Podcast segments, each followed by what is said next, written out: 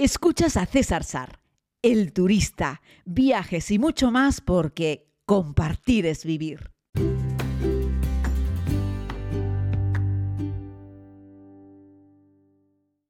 Saludos a todos y a todas, querida comunidad. Aquí vamos con un nuevo podcast. Como les he adelantado, he tenido la oportunidad de participar en el Congreso Nacional de Periodismo y Turismo celebrado en Benidorm. Y bueno, una cosa ha llevado a la otra. Estoy la verdad es que muy contento y de haber podido participar y que me hayan invitado a participar, evidentemente, en tan destacado foro, sobre todo porque he tenido la oportunidad de conversar con algunos colegas de profesión y aprender mucho también de ellos y de profesionales del sector turístico. Pues había gente de patronales hoteleras tan importantes como las Baleares, por ejemplo, había representantes de municipios turísticos eh, muy destacados, de hecho el congreso se celebraba en, en Benidorm, y bueno, hemos hablado un poco sobre comunicación, sobre cómo los medios específicos, evidentemente, pues están muy al día de todas las noticias relacionadas con el turismo, pero cómo los medios generalistas fundamentalmente usan el turismo solamente para dar datos o dar algunas veces malas noticias. ¿no? Eh, yo dediqué parte de mi exposición a poner en valor que la industria turística española es muy potente, es muy buena, en términos generales es, es muy eficiente, si la comparamos con lo que voy encontrando en distintos lugares del mundo. Pero los españoles somos muy maniqueístas y enseguida nos encanta decir que somos lo peor de lo peor, cuando yo creo que en el sector turístico somos lo mejor de lo mejor en términos generales. Eso no quiere decir que quede mucho trabajo por hacer y muchas cosas que mejorar, ¿no? Pero me llamó la atención que siendo mi primera visita a Benidorm, hice un par de historias en Instagram y le conté a la comunidad que era la primera vez que estaba. Y ahí es donde me empecé a llevar unas cuantas sorpresas, ¿no? Algunos de vosotros pues me disteis consejos de dónde comer, qué ver, qué hacer. Y otros de vosotros empezasteis a dar un poquito de caña. Algunos a mí directamente, que cómo era posible que un tipo como yo, que había viajado tanto, no hubiese estado nunca en Benidorm. Eh, algo que yo, bueno, explico con El mundo es inabarcable, España es enorme, increíblemente bella, hay mil rincones de España que ver. Yo soy de Tenerife, de Canarias, y por lo tanto tenemos mucho sol y muchas playas y muchos hoteles de sol y playa, y tal vez por eso nunca me haya interesado ir a Benidorm. Evidentemente Benidorm tiene que tener algo cuando tantos millones de visitantes los eligen desde hace tantísimos años, es decir, algo tiene que tener bueno Benidorm para que se ocurra. Entonces, bueno, yo campeo un poco las críticas recibidas hacia mi persona, sabéis que Siempre hay alguien que aprovecha para darme caña cada vez que voy a un lugar en el que no he estado, sobre todo si es un lugar en España, y decirme cómo es posible, en plan, en fin, hay algunas personas, en fin, desde mi punto de vista que no dan para más, que entienden que yo tengo que visitar cada uno de los 8.800 pueblos que hay en España antes de poner un, un pie en el exterior. Puedo decir que he estado en todas las comunidades, eh, que he estado en todas las provincias, aunque en algunas he estado muy poquito solo de paso, pero yo soy de los que lo digo directamente a la cara, es decir, yo soy capaz de reconocer que era la primera vez que iba a Benidorm. Superado el tema de las críticas hacia mi persona, vamos con las críticas al destino, que esas fueron muy numerosas, muy, muy numerosas, ¿no? Y me sorprendió. De hecho, hablé luego con la gerente de promoción turística de Benidorm y le dije que, que caray, que había hecho una publicación en Instagram y que, había mucha gente que no le gusta Benidorm como destino y que lo critica, ¿no?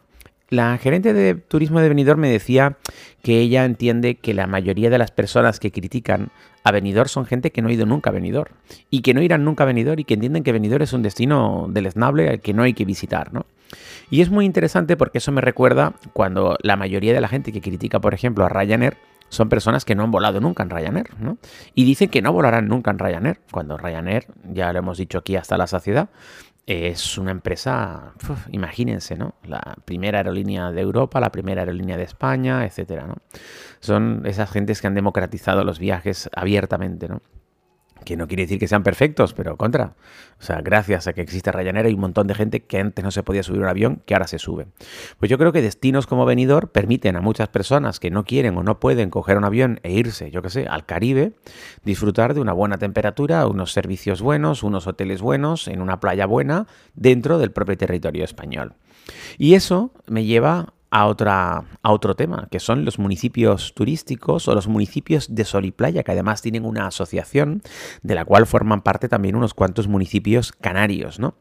Eh, lo digo porque es una alianza de municipios turísticos de sol y playa. Y es que a veces denostamos a estos lugares y no nos olvidemos que España tiene un clima sensacional y que hay millones de turistas que vienen buscando sol y playa. Pero ojo, es que eso tampoco es malo. Yo creo que lo bueno es recibir turistas. Habría que hablar sobre cuántos millones de turistas es lo ideal, porque tampoco se trata de la cantidad por la cantidad. Pero el motivo por el cual un turista viene eh, yo creo que también es válido que vengan por el sol y la playa. ¿Qué pasa? Que es que ahora de repente está mal visto tumbarse en una tumbona, en una piscina a descansar.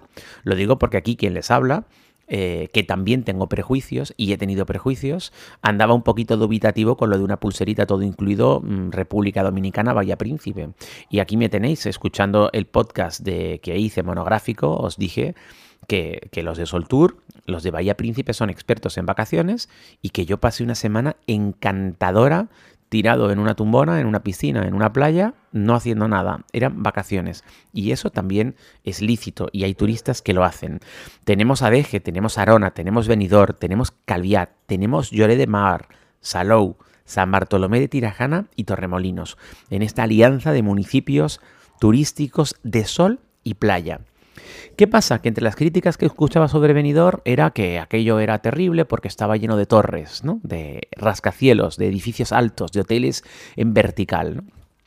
Pero claro, esto es muy interesante porque si llevamos a este debate y abrimos este melón, y sabéis que yo en el podcast, que para eso es mi podcast, digo lo que me apetece y lo que opino, y es mi opinión, no quiere decir que tenga razón o no, es simplemente mi opinión, les llevaría a formularnos cuál es el modelo que queremos o qué es lo que se supone que nos gusta. Porque no queremos hoteles en vertical, ¿verdad? Que los encontramos en Ipanema, en Copacabana, por ejemplo, en Brasil, los encontramos también, por ejemplo, en Benidorm, ¿Qué queremos? ¿Que los hoteles sean todo bungalow? ¿Cuánto espacio queremos ocupar para alojar a 100 personas? ¿Queremos una superficie inmensa? ¿Queremos eso? ¿Que todos sean bungalow?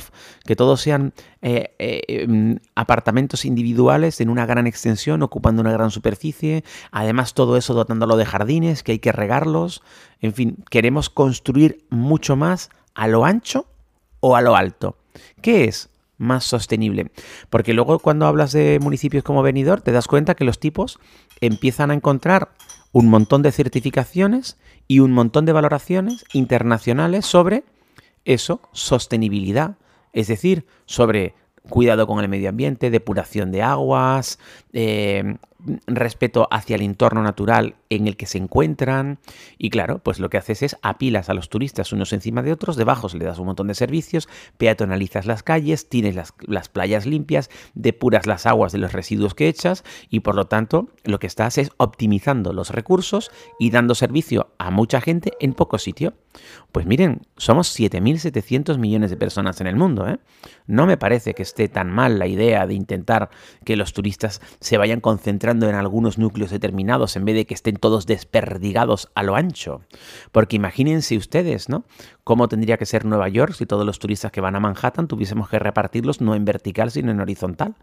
Pues aquello sería imposible de recorrer. Por eso tenemos algunas megapolis enormes hoy en día, porque hay muchas ciudades muy humildes que han crecido mucho, que no han sabido capaz, no han sido capaces de crecer en vertical, sino que han crecido en horizontal. Y entonces te encuentras ciudades como, yo qué sé, México DF, que es imposible atravesarla de lado a lado. O sea, en un día no puedes. No puedes, eso no se puede hacer.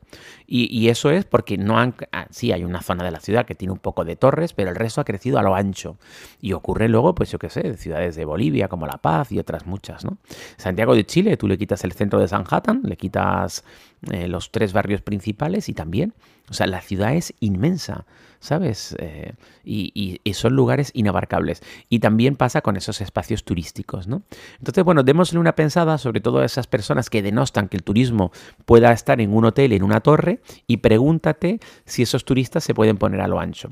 Luego están las personas que, que están en contra del turismo, y que debería no existir turismo. Bueno, yo a esos les diría que se queden ellos en su casa, porque ¿qué pasa? Ahora está, es malo que un, ciudadano del mundo quiera ir a otro rincón del mundo, a ver la cultura, la historia, la religión, la gastronomía de otros humanos, conocer a otras razas, conocer otras formas de vivir, Conocer cómo viven los humanos en otros lugares es sin duda alguna una de las piedras fundamentales que hacen que crezca pues la tolerancia, que crezca la capacidad de entendimiento, que entienda que todos los humanos somos iguales, que nos lleve a valorar lo que tenemos, las oportunidades que tenemos aquí, que seamos capaces de ver la escasez que hay en el mundo, las limitaciones que hay en otros rincones. Si no vamos a volver a la Galia, antiguamente la gente, el yo por el yo, lo mío con lo mío, mi pueblo, mi aldea, mi barrio, mi edificio, la república independiente de mi ombligo. Y eso yo creo que no nos va a llevar a ningún lugar, ¿no? De, hecho, eso en la historia siempre nos ha llevado a cosas malas. Ahora tenemos la mente más abierta, ahora somos capaces de entender que hay humanos que tienen otra forma de entender la vida y sobre todo humanos que viven de otra manera. Y eso se ha producido gracias a la democratización de los viajes y a que cada día hay más humanos que viven en un lugar, pero dedican un tiempo a lo largo del año a ir a otro rincón del mundo a ver cómo viven y cómo son los humanos en ese otro sitio, ya sea haciéndolo en un descanso, ya sea haciéndolo en un viaje, ya sea haciéndolo en una ruta. Yo creo que es bueno que los humanos nos movamos. Los que decís eso sois los mismos que estáis en contra de los movimientos migratorios, por ejemplo. No lo sé, pregunto, ¿eh? porque tal vez no, ¿eh? porque me puedo encontrar gente que está a favor de los movimientos migratorios, pero en contra del turismo. ¿no? Yo sé que a lo mejor las cosas hay que ordenarlas. Igual que cuando hablo de movimientos migratorios, digo que es cierto que no cabe toda África en toda Europa, es evidente, ¿vale? Eh, hay que ordenarlo, ¿no? Posiblemente también haya que ordenar un poco el tema turístico. Ciertamente, yo no estoy en contra de eso. Yo no digo que esto sea la locura máxima, por supuesto que no.